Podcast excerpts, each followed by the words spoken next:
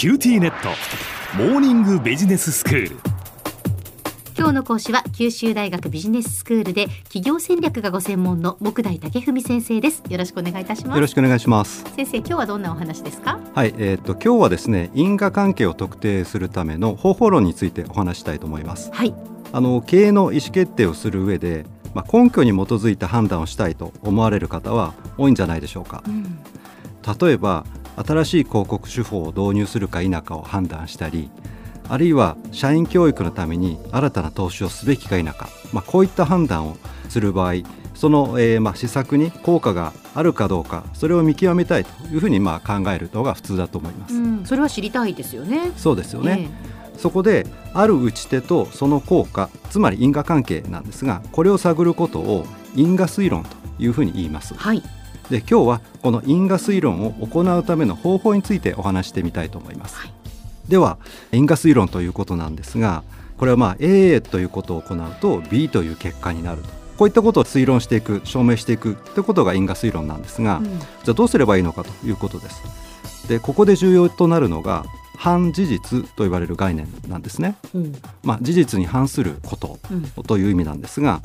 例えばその A を行えば B になるということを明らかにするためには仮に A を行わなかったらどうなったんだろうかといったこともセットで考える必要があるんですね。なるほど。例えばなんですが資格を取ると年収が上がるかどうかを知りたいと。はい、である人が簿記検定の1級を取得してその翌年に年収が400万円から440万円に上がったとしましょう。うんでこれだけで簿記資格を取得すると年収が上がるという因果関係があると言えるかどうかということが問題になってくるわけです。これだけで言ってしまうのはまだちょっと判断材料が少ないですよね。そうなんですよね、え人によってはもうちょっとたくさんの人を調べてみないと分かりませんよね、うん、ということで別の方また別の方という具合に確認していくと、まあ、このようにどんどん調査対象を広げていくというのも、まあ、一つの方法なんですが、うん、実はこれだけでは十分ではないんですね。はい、本当の因果関係を知るためにはある人が、まあ、同じ人が簿記検定1級を取ると年収が上がり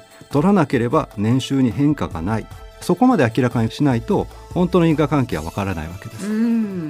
でこの時の簿記資格を取らなかった時には年収は変わらないという部分が反事実にあたるわけです。うんなるほどただまあ現実問題に反事実を作り出すということは、まあ、かなり難しいんですよね。うん、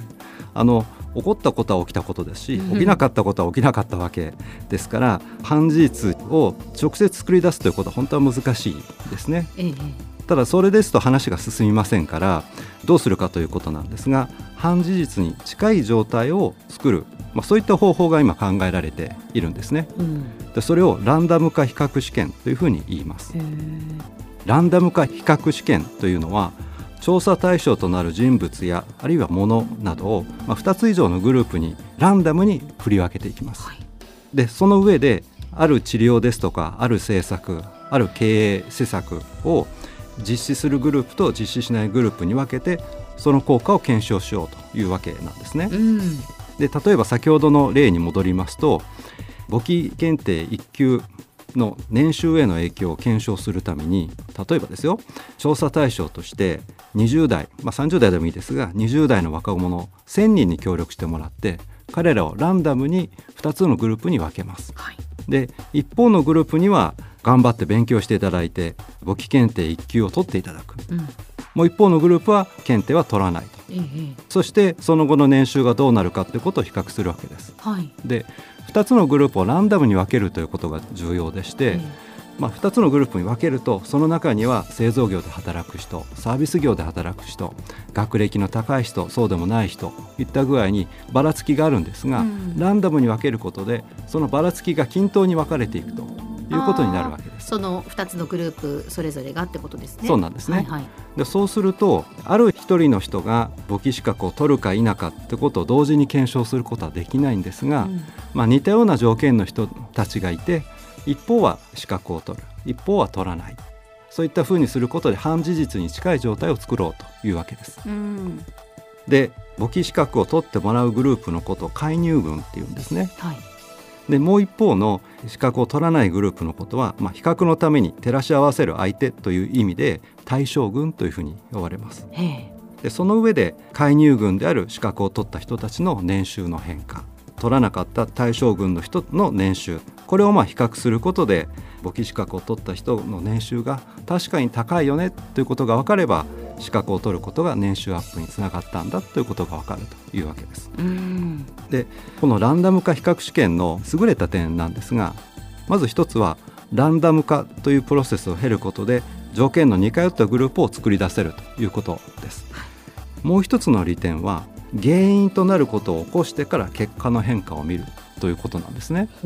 当たり前じゃないかと思われるかもしれないんですが実は調査の上で結構難しいことなんですね。まあ、A が B の原因であるということを調べるためには当然のことながら A という事柄が B という事柄よりも先に起こってなければならないわけです。うん、ランダム化比較試験では原因が起こって結果を確かめるというそういった時間順序で検証しますので、えー、因果関係をダイレクトに検証できるんですね。はい、でこのような調査の方法のことを前向き研究というふうに言います。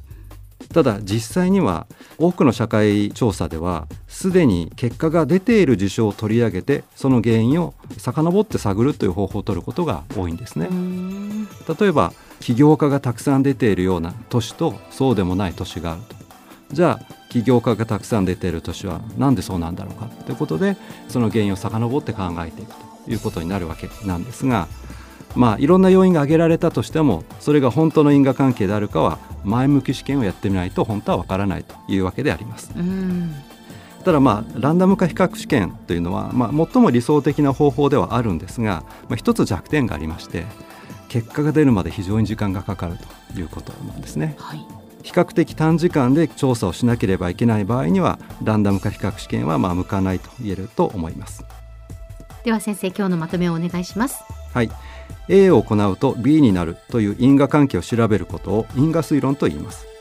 ランダム化比較試験は因果推論の最も理想的な方法であり経済政策の立案や経営手法の選択において応用が広がってきています。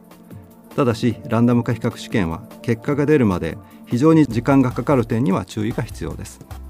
今日の講師は九州大学ビジネススクールで企業戦略がご専門の木大武文先生でした。どうもありがとうございました。ありがとうございました。